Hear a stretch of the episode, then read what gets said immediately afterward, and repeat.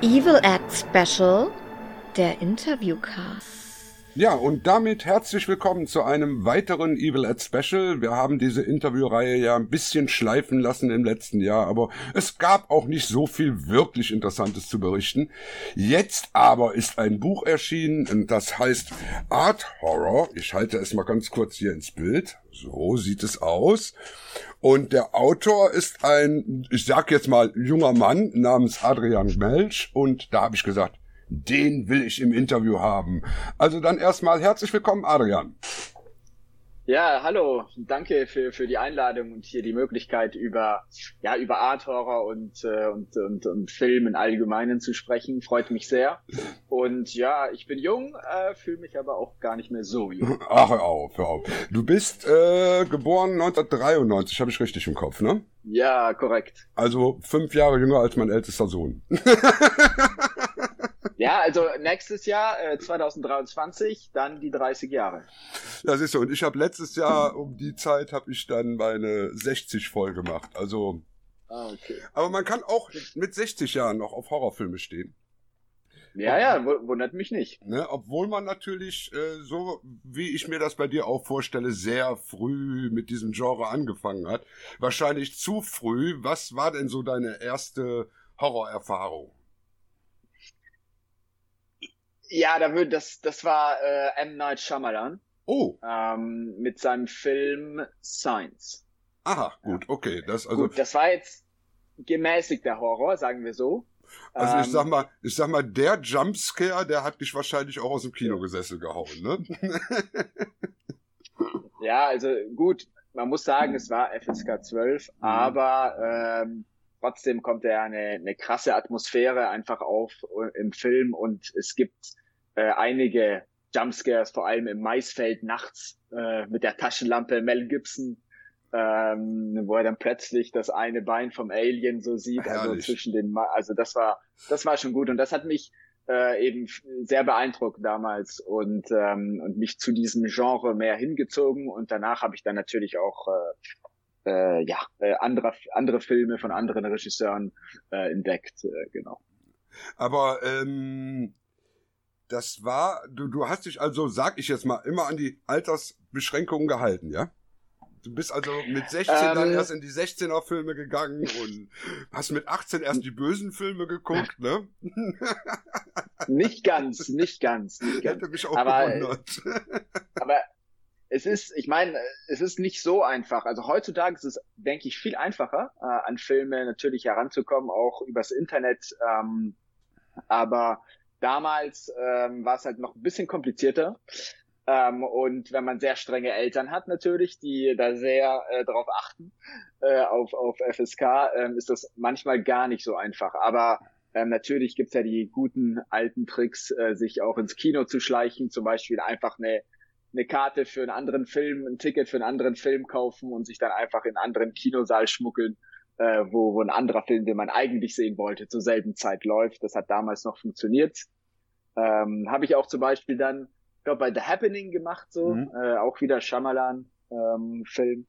Ähm, ja, ja, also ja, ich glaube, in der Beziehung sind wir alle gleich. Wobei ich natürlich den großen Vorteil habe der, der frühen Geburt. Äh, als ich damals angefangen habe, bist du in dein Stadtteilkino, bist du in jeden Film reingekommen. Da war das überhaupt kein Problem. Da hat keiner geguckt nach Altersfreigaben oder irgendwas. Also Exorzist habe ich mit 13 Jahren gesehen im Ja. Kino und so. Ähm, ist natürlich prägend, ne? Auch sehr Ja. prägend, ne? Jetzt hast du in dem Arthouse-Horrorbuch dich natürlich auf zwei Regisseure beschränkt, auf Eggers und Aster, was ich ganz, ganz toll finde, weil als ich damals The Witch gesehen habe, äh, 2015, habe ich sofort gesagt, der, das ist einer von denen, die werde ich mein Leben lang verfolgen. Auf alle Fälle. Und Ja. wie bist du denn bist du bewusst in diesen Film gegangen? Wusstest du, was dir bevorsteht? Oder bist du auch so wie der normale deutsche Horrorfan? Weil ich habe ihn dann tatsächlich auch mit einem normalen Publikum im Kino gesehen.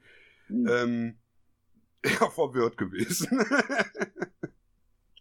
also ich, ich muss gestehen, dass ähm, ich all diese Filme damals im Kino verpasst habe. Oh. Ja, so, da, damit fängt's an, ja. Also das ja, war natürlich schon mal ein großer Fehler, ja. Und das hat mich immer geärgert, natürlich, weil auf der großen Leinwand ist das natürlich nochmal ein ganz anderes Erlebnis, da sind wir uns einig.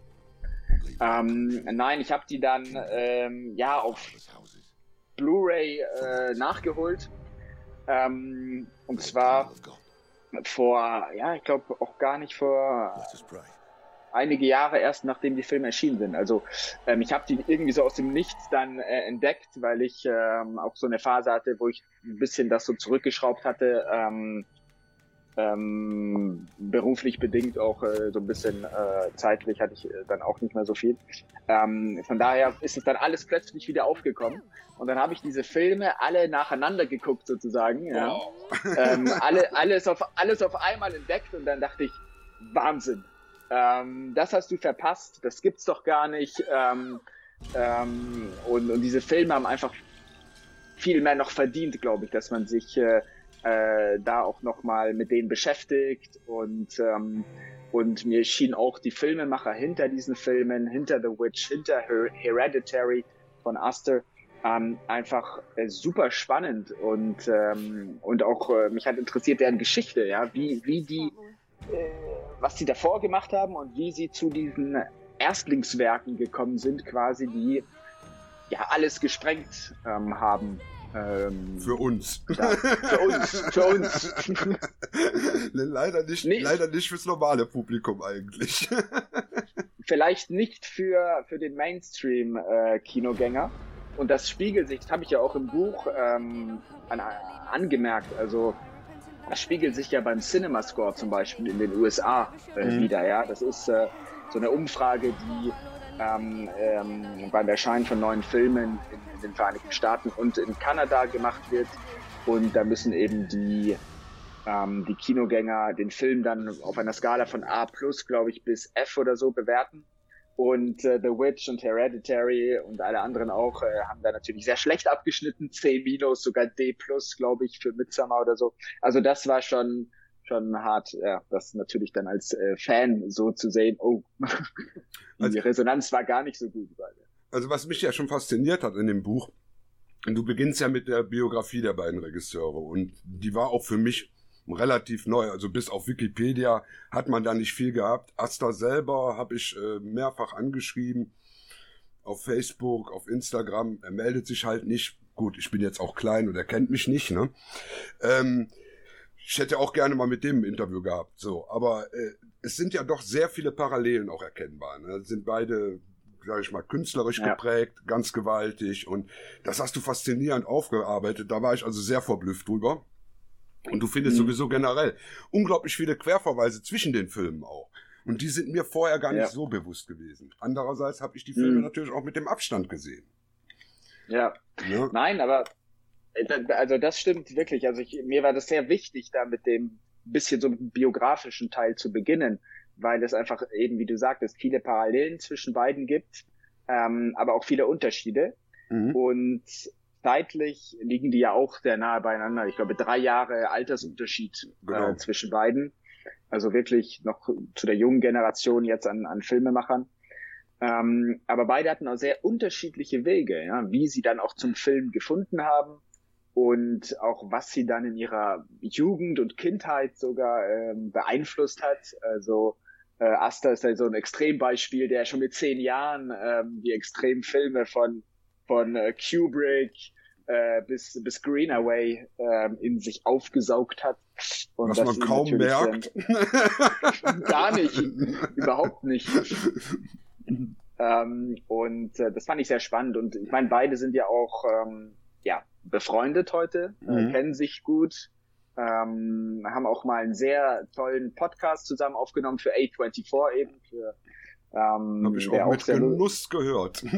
ja, sehr, sehr lustig auch und, und, äh, und auch teilweise spannend war.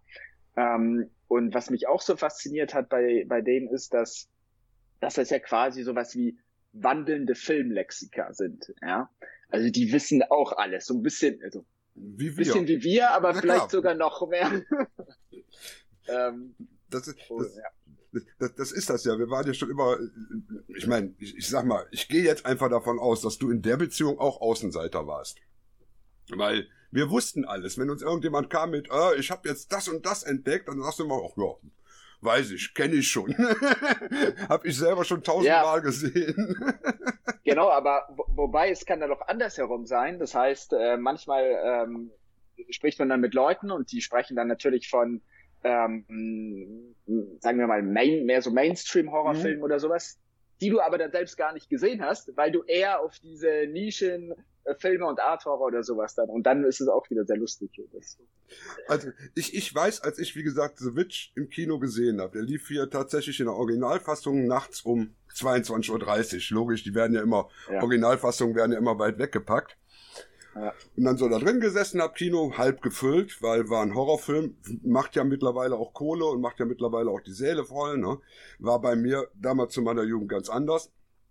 Und da habe ich dann gemerkt, mhm. dass sehr viele da drin waren, die zwar wohl der englischen Sprache mächtig waren, mhm. aber mit dem, was Eggers da gemacht hat, nicht ganz so klar gekommen sind. Er, er benutzt ja sehr viel Altenglisch. Und selbst ich oh, musste ja. da also ab ja. und zu mal stutzen und habe so nach einer halben Stunde gemerkt, okay, erstens mal hast du dich ein bisschen besser reingehört und zweitens mal, Du brauchst gar nicht alles zu verstehen, was an Dialogen da ist. Ja. Darauf kommt es ja nicht an bei den Filmen. Es ist ja nicht ja. so, dass der dir also, über Dialoge irgendwas erzählt. Also. Ne? Ja, das ist, es ähm, mag nicht das Wichtigste sein, aber es spielt natürlich in der Atmosphäre des Films. Also gerade dieses historische Setting, das ist ja. natürlich sehr wichtig. Das ist halt sehr wichtig, dass da die ähm, das Authentische rüberkommt äh, von, damals. Das war ja dann auch bei The Lighthouse so, wo es streckenweise ja. noch kom oh. komplizierter war. ja, da habe ich auch quasi, gelitten. ja, ja, ja. Also das war echt, äh, echt hart, äh, wenn man das im Original also angeschaut hat. Ähm, ähm, nein, aber ähm, gut, da ist natürlich Aster zugänglicher, ja, wenn man den dann auf, auf äh, Englisch äh, ja. anschaut, äh, die Filme. Ähm, nein, aber das, was eben so faszinierend ist an Eggers und äh, was mir immer so sehr gut gefällt, ist halt, dass seine Filme natürlich in diesen historischen Settings spielen, weil er einfach perfekt versteht, diese Settings für seine Horrorgeschichte zu verwenden. Genau. Denn der, und, Wald, der äh, Wald in The Witch ist ein Hauptdarsteller. Da gibt es absolut ja. nichts dran auszusetzen. Und im Kino, im Dunkeln, in der Atmosphäre, mhm. am Anfang war das Publikum sehr unruhig, logisch, weil Ne? Hä? Was hat der jetzt ja. gesagt? Äh, dann sind auch einige rausgegangen, was auch verständlich mhm. ist. Also, das habe ich den Leuten gar nicht übel genommen. Aber wenn du dich dann hast fallen lassen, als es dann ruhig war im Kino, muss ich sagen, also Blair Witch mhm. war okay, aber nee, ja. was der Eggers da mit mir gemacht hat, das war nicht nett. Und im Dunkeln nach Hause gehen war auch nicht so prima. Ja, ja, das kann ich mir vorstellen. Ja. Ähm, nee, aber gerade, gerade Wald, Natur, äh, auch Tiere, die, also ja. genau das alles inszeniert Eggers ja in eigentlich jeden seinen Filmen bis jetzt, in seinen großen Spielfilmen, ähm, immer als, als unheimliches e-, Element, als, als unheilvolles, als Horror-Element. Äh, obwohl, obwohl, bei Norseman ist es weniger das unheimliche Element als eher das dreckige. Das, das natürlich ja, dreckige, also, wilde, sage ich mal. Mm. Ja, The, no The Northman ähm, kommt ja in dem Buch jetzt weniger vor. Ich erwähne es manchmal, natürlich ja, den Film weiß, erwähne ich manchmal. Man, man merkt, das merkt man dem Buch dann auch an, dass du da teilweise nachträglich noch so den Northman mit reingefügt hast, so in der Endredigierung. ja. Weil du hattest ihn vorher halt noch nicht gesehen. genau. Das ist halt immer leider so. Äh, gerade wenn man über Filme macht und Filme schreibt, ja, kommt immer irgendetwas noch irgendwann dann. Aber ähm, da passt man sich halt natürlich an. Aber es ist auch so, dass The Northman ähm, weniger gut passt, ja, in dieses Art Horror. Und der hat sich da auch natürlich ein bisschen emanzipiert davon. Und es ist ja auch ein, eine ein bisschen andere Herangehensweise und eine bisschen, ich würde es mal so formulieren, ein bisschen mehr Mainstream. Ähm, das spürt, das finde ich, merkt man den Film auch man merkt es dem Film streckenweise an. Mhm. Liegt auch daran, unter anderem hat er auch erklärt in Interviews, dass er ähm, den Film auch nochmal umgearbeitet hat, nachdem das Studio ihn quasi dazu darum gebeten hat. ähm. So kann man es nennen wahrscheinlich, ja.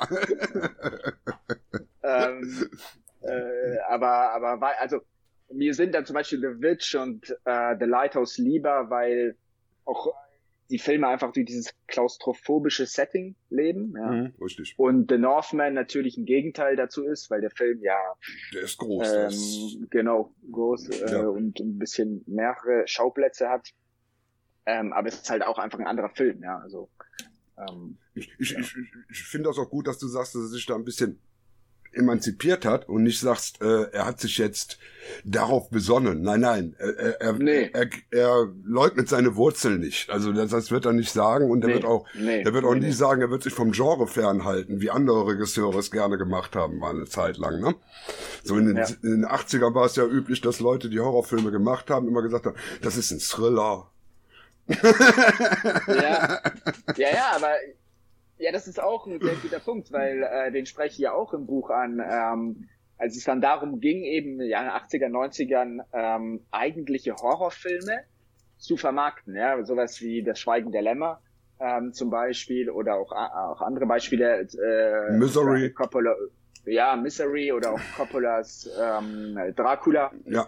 Ähm, all das äh, waren ja Filme, die wurden nicht als Horror vermarktet, die wurden anders, ja, als irgendwie also Thriller, wie du sagtest, oder oder Kostüm. Äh, Drama, genau. Drama genau, sozusagen für genau. Dracula. Mhm, mhm, ähm, mhm. Äh, damit man halt Mainstream-Publikum näher anspricht und ähm, und es ist ja quasi so, also es kommt einem so vor, wenn man das nochmal alles so retrospektiv betrachtet, dass äh, wirklich die, die Studios darum gerungen haben, ähm, irgendetwas zu finden, um nur nicht Horror zu sagen. Richtig. Und, äh, und das hat sich jetzt geändert, meiner Meinung nach. Ja, glücklicherweise. Es, es wurde auch Zeit. Ja. Also, weil. Äh, glücklicherweise. Äh, es, um, es, ist, es ist ja auch in der Beziehung besser geworden. Ich meine, ich habe ja die 80er eben mit der FSK und der BPS und diesen ganzen Scheiß mhm. miterlebt, äh, wo kein Film hier ungeschnitten rüberkam, wenn er denn überhaupt mal hier nach Deutschland kam, was ja auch schon selten war. Mhm. Und es ist jetzt so, dass meine Generation in den Gremien sitzt. Und hm. die sind mit solchen ja, Sachen aufgewachsen und die lassen heute alles durchgehen und heute siehst du eben, ich, ich will den Film jetzt nicht loben, aber heute kannst du sowas wie Terrifier 2 demnächst im Kino ungeschnitten sehen. Und mhm. das ist, äh, also war für mich immer unvorstellbar, dass sowas mal passiert. So. Ja. Ähm, Hereditary, den habe ich in einer Pressevorführung gesehen ohne irgendetwas über den Film oder den Regisseur zu wissen. Genauso ging es den anderen Leuten auch in der PV. Wir sind also morgens dahin gekommen. 10 Uhr ist natürlich die beste Zeit, um einen Horrorfilm morgens früh zu gucken. Haben dann so ein Presseheftchen in der Hand gekriegt. Ist ja auch nicht mehr so wie früher mit vierfarbig oder so. Du mhm. kriegst so ein billiges Heftchen, so ein kopiertes, liest dann mal so kurz durch. Naja, Horrorfilm, Horrorfilm, kann ja schon wieder warten, wird ja wieder nichts sein. Und die Pressevertreterin kommt an und bietet uns erstmal einen Nusskuchen an. Haben die uns lecker Nusskuchen gegeben. So. Natürlich.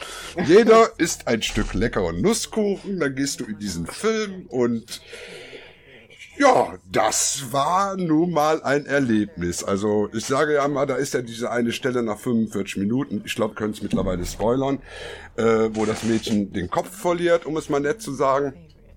Und da wurde es im Kino dann sehr ruhig.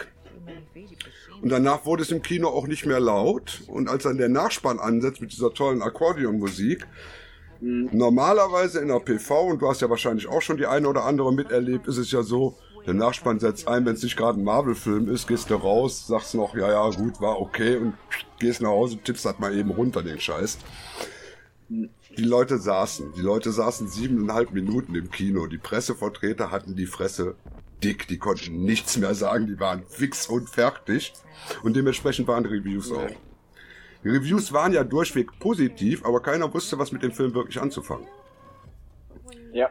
Na? ja. Weil der arbeitet ja mit, mit Mitteln, ich meine, du, wenn du den jetzt zuerst auf DVD oder Blu-ray gesehen hast, ist natürlich ein großes Problem, weil im Kino durch diese, hm, sag ich mal, unhörbaren Geräusche und Sounds, die er da reinmixt, die du wirklich nur auf, sag ich mal, 8 Kanal, 9 Kanal oder sowas überhaupt wahrnehmen kannst, und die darfst du ja nicht wahrnehmen, die nimmst du ja gar nicht wahr, wirst du ja immer tiefer in diesen in den Sessel reingedrückt und immer mehr so.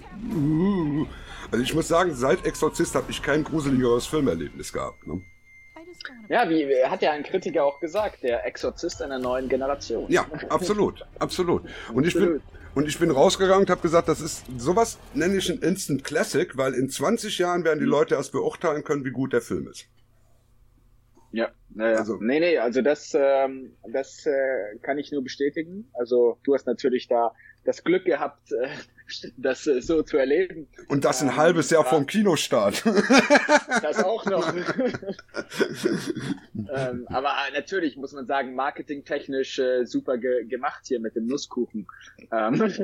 Das, das, das, war eine Idee wohl der Pressevertreterin selber. Also die hat dann selber wirklich äh, gegenüber im, im Edeka dann noch wirklich Nusskuchen geholt für uns alle um, weil sie ihn so promoten wollte, weil sie wirklich sagte, äh, das Ding, das müsst ihr euch einfach so reinfallen mhm. lassen und da kommt was, ne?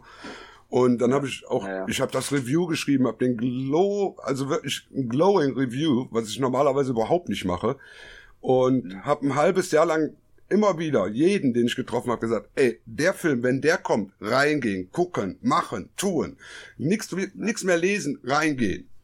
Hat trotzdem keiner gemacht, leider. du hast es versucht. Ich, ich habe es versucht, ich habe mein Bestes gegeben. Ja. Nee, ähm, was interessant war mit dem, genau mit dem Sound, was du äh, mhm. angesprochen hast, ähm, da hat es mich auch streckenweise schon an, ja, an David Lynch eigentlich erinnert, ähm, der ja auch extrem viel Wert auf, auf Sound legt und äh, was er ja auch nochmal eindrucksvoll in der dritten Staffel von Twin Peaks gezeigt hat. Boah, die ähm, achte Folge. ja, ja.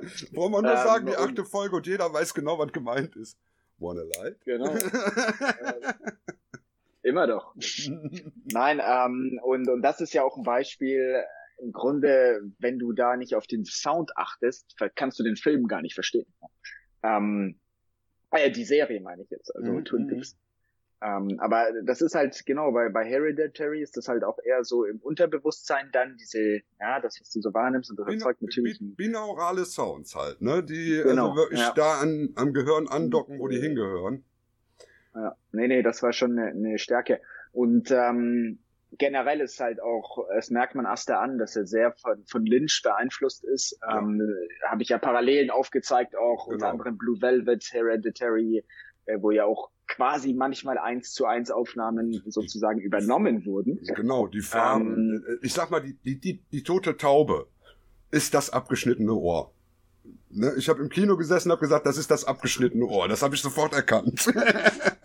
ja, also sowas. Oder dann gibt's natürlich auch die, ähm, die in beiden Filmen die Kamera, die natürlich ins Gras fährt und dann äh, quasi die, die ja, Dunkelheit äh, aufzeigt, die darunter äh, herrscht ähm, und, äh, und einige mehr. Ja, natürlich abgetrennte Körperteile auch und so weiter, aber und, und viel auch mit, äh, natürlich mit Ameisen und Insekten auch gearbeitet. Mhm, genau. Bei Filmen.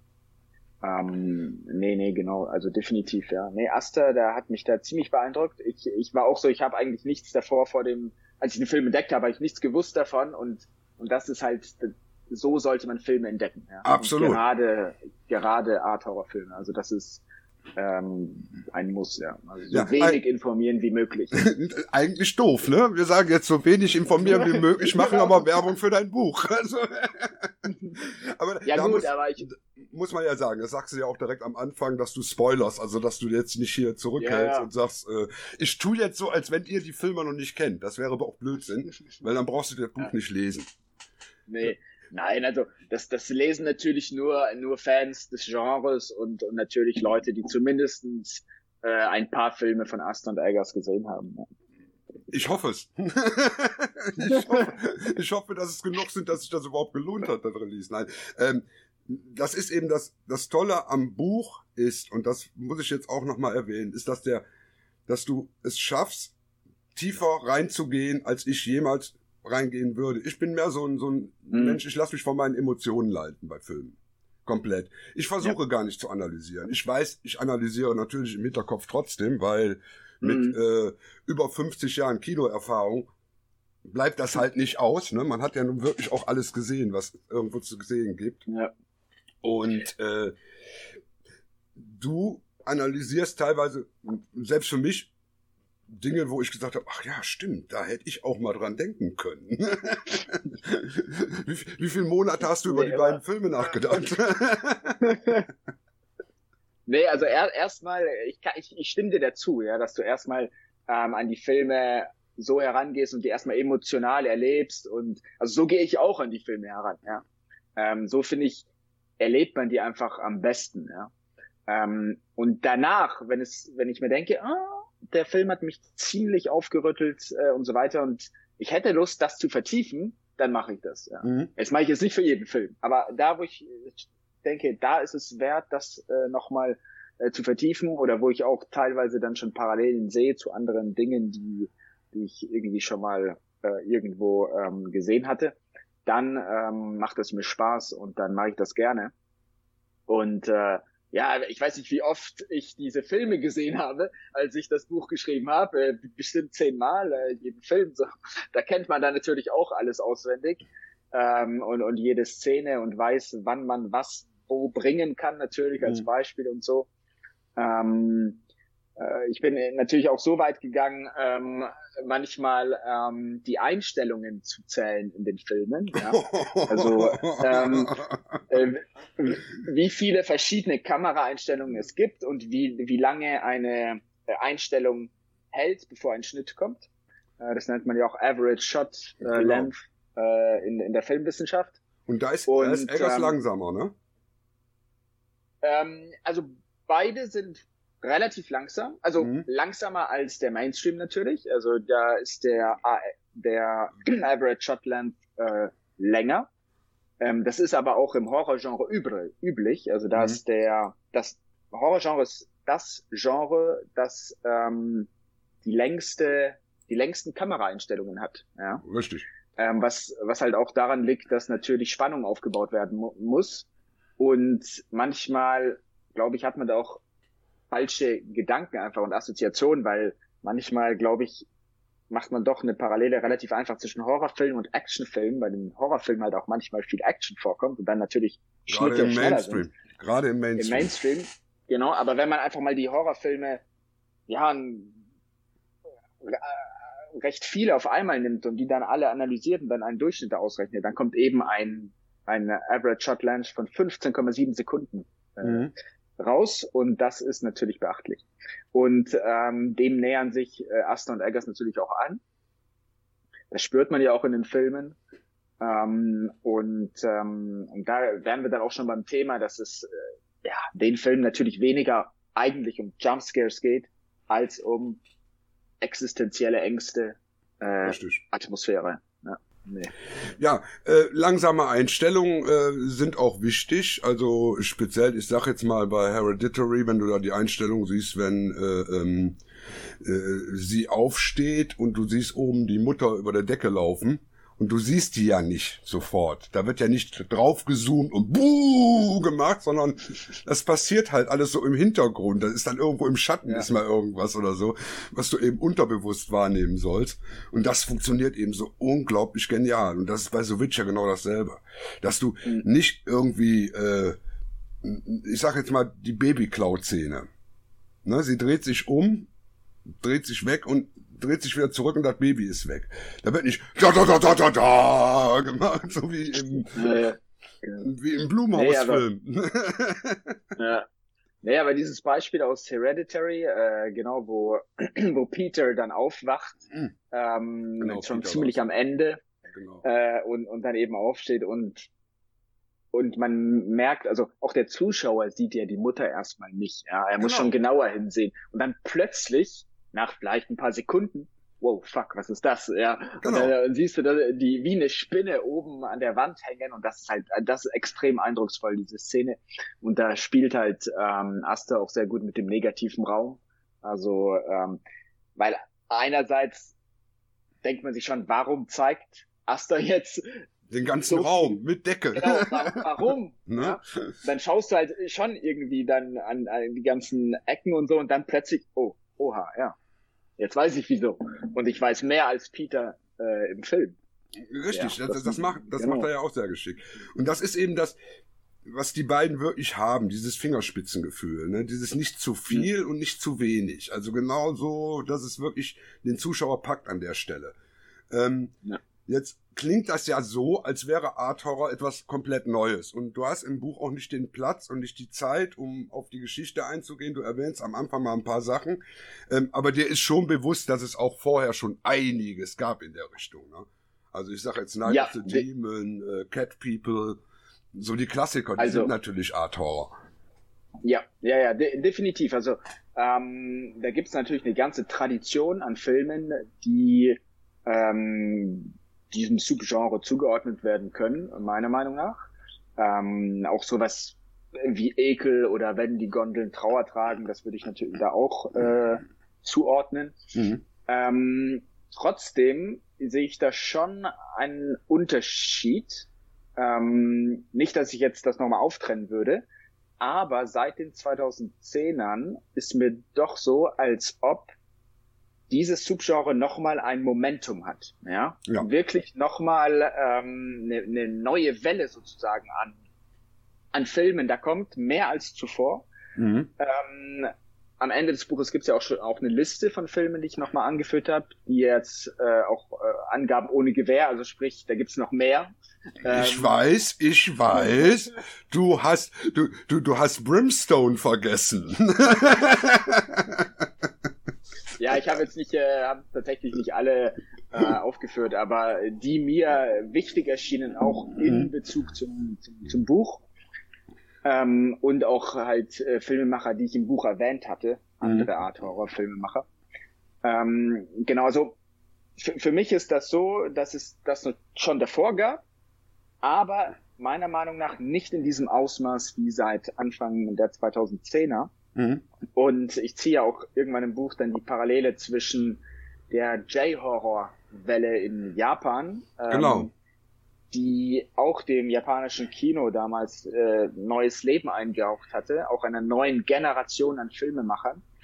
Ähm, und genau das ist eigentlich mit Art Horror auch so. Also äh, eine neue Generation an Filmemachern, ähm, die durch dieses Subgenre eigentlich ähm, den Durchbruch erst schafft ähm, und dadurch eigentlich dem Horror-Genre an sich neues, neue Impulse gibt, neues, neues Leben auch äh, einhaucht.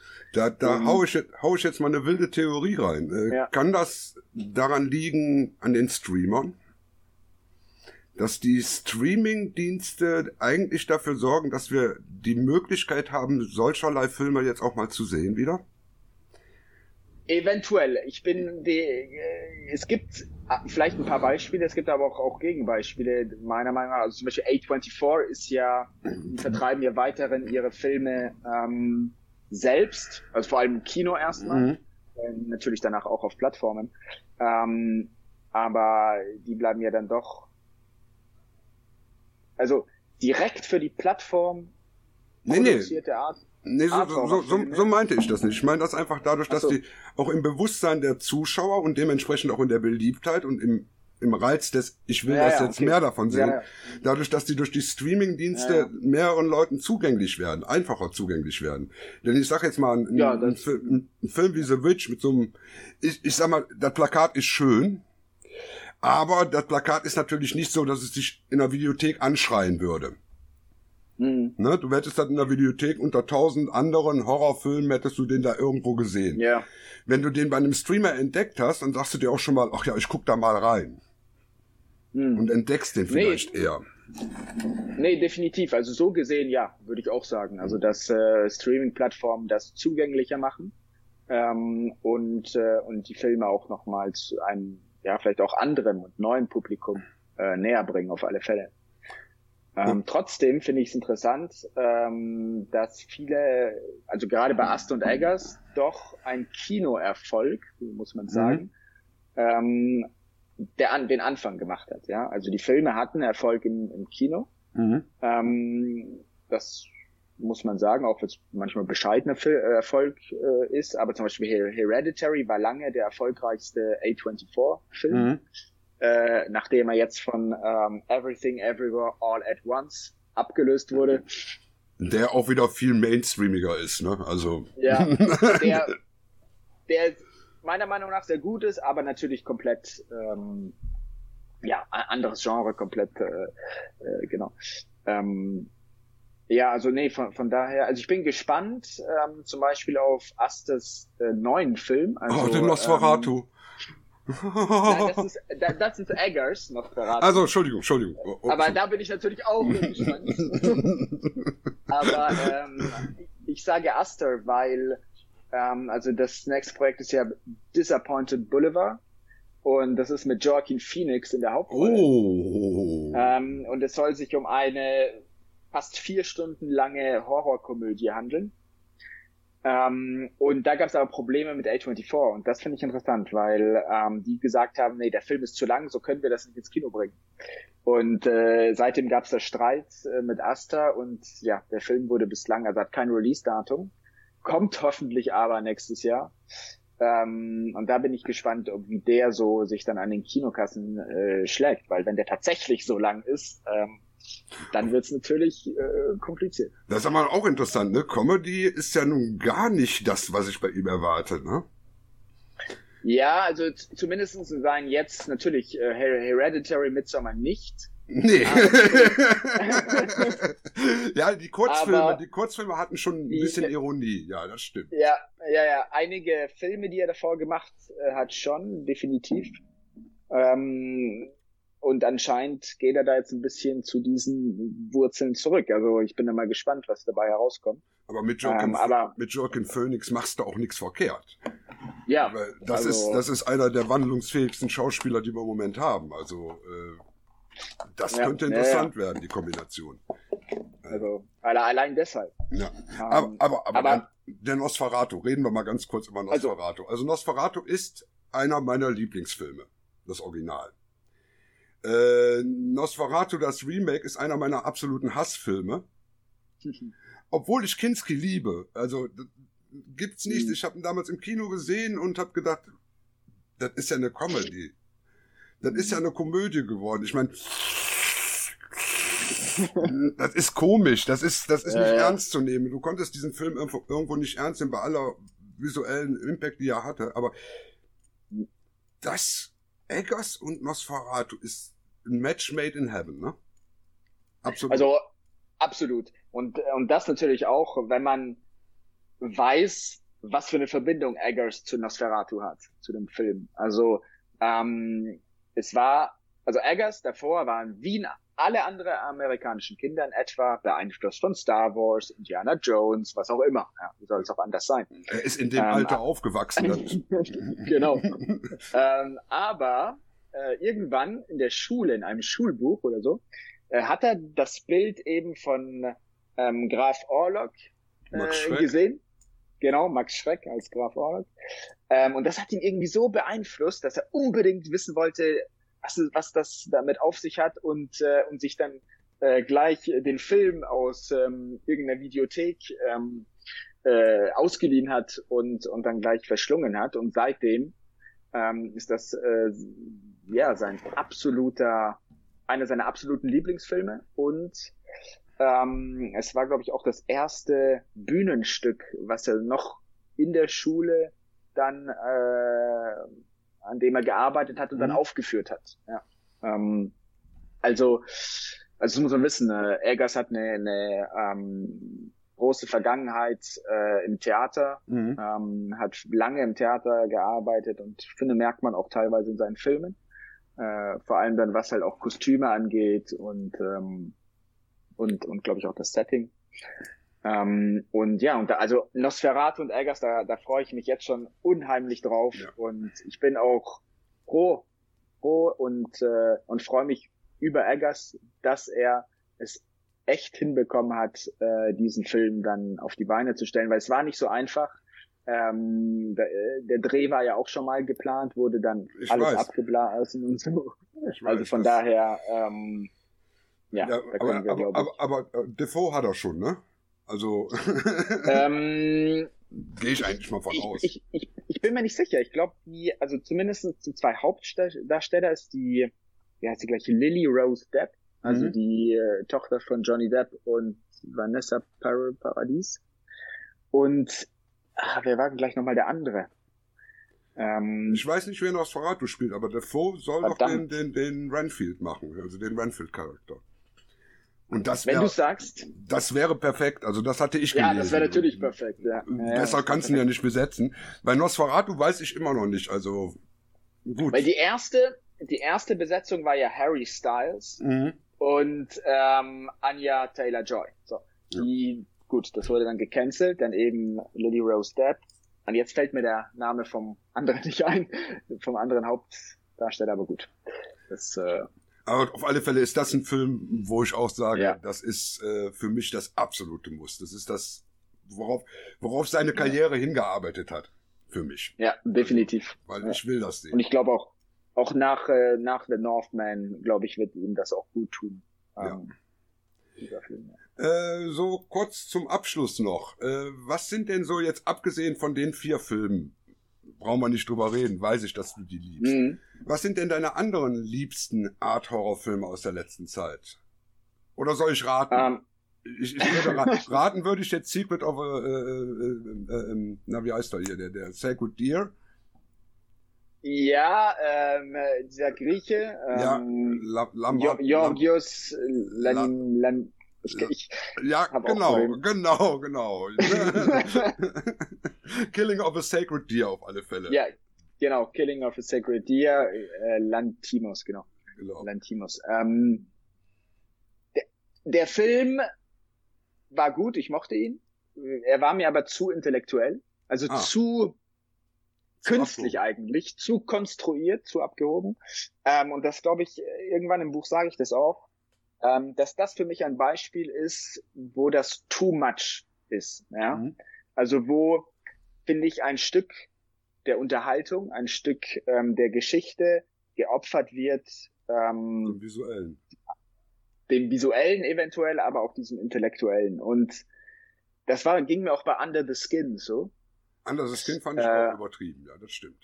Ja, Stimmt. ähm, und, und, und deshalb mag ich Aster und Eggers so gern, weil die doch noch dieses Unterhaltungselement drin haben, meiner Meinung nach. Also immer noch eine Geschichte erzählen, die sehr wichtig ist und die auch so funktioniert. Ja? Mhm. Ähm, natürlich noch besser anhand ihrer Inszenierung, aber die Geschichte an sich ist schon wirklich und, ähm, und auch, ja, und, und das war mir halt da so ein, Also ich hatte bei dem Ja. Sacred Deer im Kino das Gefühl, oh Gott, Kubrick ist wiedergeboren. Weil er hat wirklich, er hat ja diese Fischaugenlinse und diese, diese Mhm. wahnsinnigen Totalen mit den, mit dem Bildaufbau, der ja mehr Gemälde ist als Film.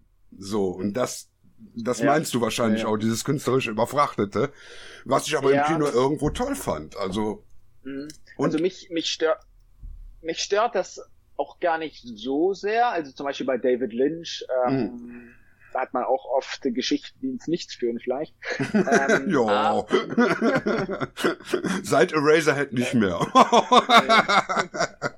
überhaupt nicht. ähm, aber ich finde, da ist es immer anders. Da ist es viel noch irgendwie emotionaler oder zugänglicher ähm, trotzdem ähm, und und es spricht einen mehr an oder man hat damit mehr Assoziation, man verbindet mehr, man kann mehr reininterpretieren selbst äh, oder sowas. Und das hat mir bei dem ein bisschen mehr gefehlt jetzt. Ja. Ich fand Ja, den also- Film an sich gut, aber Der ist, ja, der, der, vor allen Dingen ist das am Ende, eben, wenn dieser Fluch einsetzt, das ist schon, das nimmt einen schon mit. Ja. Das, das, das lässt dich nicht kalt, ne? Also, ich Nee, sag ja, die nee, Zähne nee. auf der Straße mit dem Wegkrabbeln, das ist schon ja, ja. Übel. ähm, Nee. nee, aber was sind denn so die, die, die, die Liebsten? Also die, die so Also in die Richtung kommen, damit die Leute Ja, eine ein- Filmempfehlung mitnehmen können. Nee, klar, natürlich. Ähm, also ein Filmemacher, der mir beim Verfassen des Buches immer wieder ähm, immer wieder aufgetaucht ist, ähm, ist Osgood Perkins, ähm, der Sohn von Anthony Perkins, ähm, also aus Psycho, der Hauptdarsteller. Ähm, und sein Sohn eben, Osgood Perkins, der dreht eigentlich nur Art-Horror-Filme. Und insbesondere The Black Coat's Daughter kann ich empfehlen. das ist aus dem Jahr. Gesehen. Noch nicht gesehen. Aus dem Jahr. Ah, das ist auch eine Empfehlung für dich. Ja, ja, eben, eben deshalb. Ähm, deshalb frage ich. Und, ja, ja, nee, nee, klar. Also The, The Black Coat's Daughter, ähm, 2015 erschienen. Der hat dann auch noch andere Filme danach gemacht, zum Beispiel I'm the Pretty Thing That Lives uh, in, the, in the House. Das hat er, glaube ich, für Netflix gedreht. Ähm, er hat auch Hänsel und Gretel, eine Art Neuauflage. Den habe ich äh, gesehen, der war stark. Der war stark. Ja, genau, der ist auch von, von Osgood Perkins.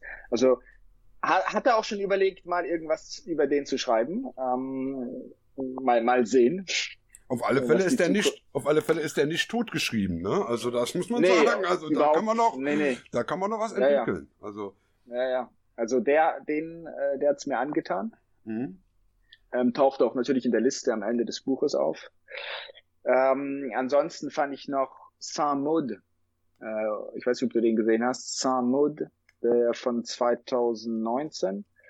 Ähm, auch ein klasse Film, ähm, der mir, glaube ich, den krassesten Jumpscare der jüngeren Filmgeschichte beschert hat. ähm, weil es tatsächlich, ich glaube, der Film hat nur einen einzigen Jumpscare und dieser hat es so in sich, das ist dermaßen krass. Also ähm, verrate nicht mehr. Nee, ähm, und mich hat letzte Woche Smile erwischt. Da habe ich auch blöd geguckt. Ja, ja den habe ich noch nicht gesehen. Also. Der hat mich in einer Szene wirklich erwischt, wo ich gesagt habe, aber Alter, dass du darauf reinfällst, aber nee, manchmal passiert das schon mal. Ja, und dann vielleicht meine letzte Empfehlung ist äh, Relic. Relic, das ist ähm, ein Film von einer australischen Filmemacherin. Ähm, und und der, den finde ich auch sehr gut. Also ähm, gerade im Art-Horror-Bereich, ähm, weil worüber wir noch nicht so sehr diskutiert haben, ist, dass Art-Horror-Filme immer ein Thema eigentlich haben, was sie auch kommunizieren im Film. Mhm. Nicht plakativ, sondern halt eben relativ gut in der Geschichte versteckt und in, in, in Inszenierung. Und ähm, bei, bei Relic geht es vor allem ums, ums Altern, ähm, um, um das Verhältnis eben zu auch zu seinen Eltern, die die ähm, äh, ja die auch immer älter werden und sich dann auch vielleicht anders äh, ähm, verhalten und so weiter. Und, und das finde ich hat der Film sehr gut gelöst. Ähm, wie wir sehen in Samod geht es um, um Religion und, und Glauben und so weiter. Also das, und das mag ich bei Arthur. Es ist immer so ein Thema, was genommen wird, was aber eben aus der Arthorer Perspektive betrachtet wird. Mhm, sozusagen. Mhm. Und das ist halt bei Asta und Egas auch so. Ähm, Habe ich ja auch dann äh, ausreichend dazu analysiert und geschrieben, glaube ich.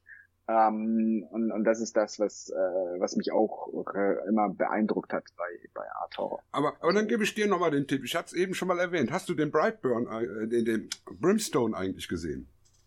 Äh, nein. Äh, Weil du magst keine Western, genau wie ich. ja, Western ist nicht unbedingt äh, mein, mein Ding. Aber nee, dann hast pack, du ja auch einen pack, Tipp für mich. Pack den mal auf die Liste. Also der hat mich auch gewaltig umgehauen, weil der auch mit, ähm, mit der filmischen Erzählstruktur ganz anders arbeitet. Der erzählt also episodenhaft rückwärts. Und das alleine ist okay. schon super interessant. Und er hat eben mit Guy Pierce einen Bösewicht, den du lieben wirst. ja, jetzt hast du mich neugierig gemacht. weil er nicht in deiner Liste auftaucht, habe ich gesagt, also das kann nicht sein, dass er den nicht gesehen hat, weil das äh, ist unser Dingen eigentlich. Ja.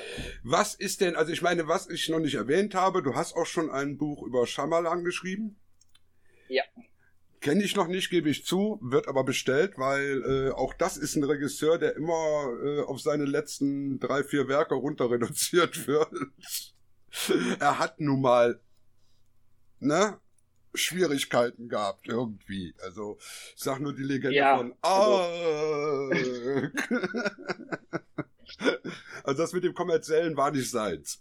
Der ist besser bei Nee, defi definitiv, ja, ja, ja. Nee, also das ähm, der Titel des Buches ist die Neuerfindung des M. Night Shyamalan. Mhm. Und ich glaube, der Titel sagt alles. Also da geht es tatsächlich darum, ähm, quasi den neuen Shyamalan ähm, zu analysieren, ja. Also Ähm, das ist ähm, die, die Grundthese, dass quasi es gibt einen alten Shyamalan und einen neuen.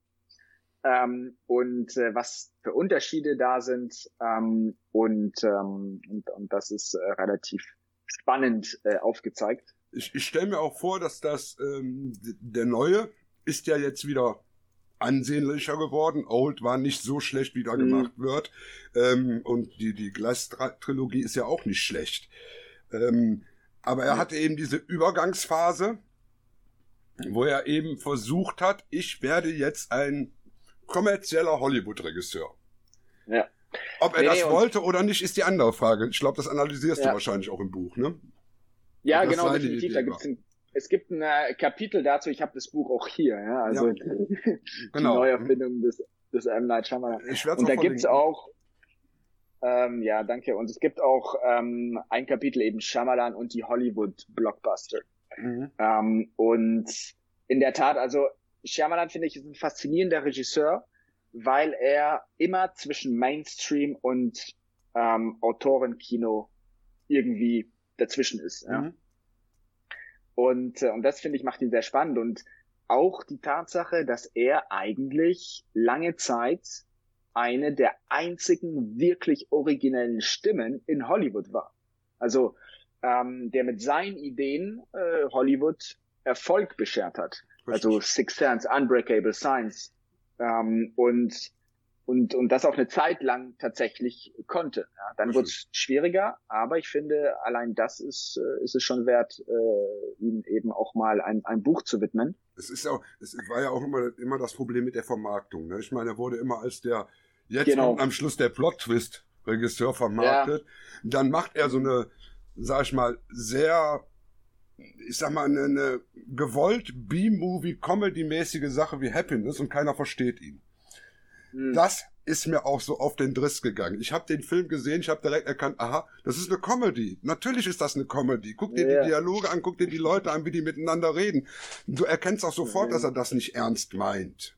Aber ja, ja. Nee. Nein, also ge gerade Marketing war immer ein Problem bei Shyamalan. Mhm.